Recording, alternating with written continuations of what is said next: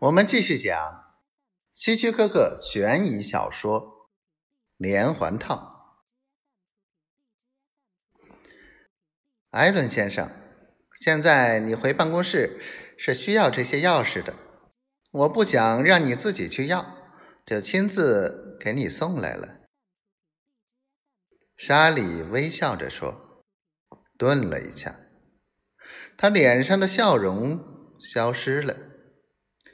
慢悠悠地说：“如果是一个聪明的人，就不会出现像你昨晚那样愚蠢的举止了。你只顾自己一走了之，就留他那样躺在那儿，这样的做法是不是有点荒唐啊？”原来昨晚和查理在一起的是你。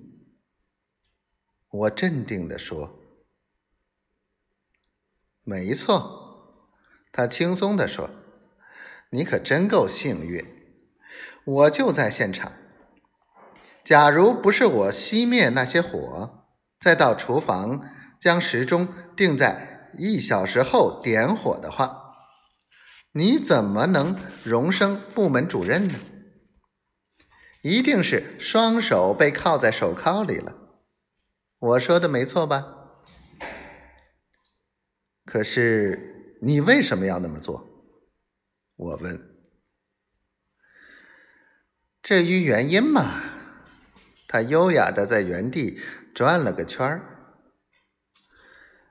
因为其他的那些假传票并不是查理的功劳，是我花了整整三个星期才弄清。你在耍什么把戏？既然你能做，我当然也可以。怎么样？没想到吧？而且我做的要比你安全，因为必要的时候我可以都推到你身上，而你呢，却无法证明这件事与你无关。就这么简单。这个不值一提的小妞竟然如此狡诈，我吸了一口气。唉，可怜的查理，他死了，成了一个替罪羊。他不无惋惜地说：“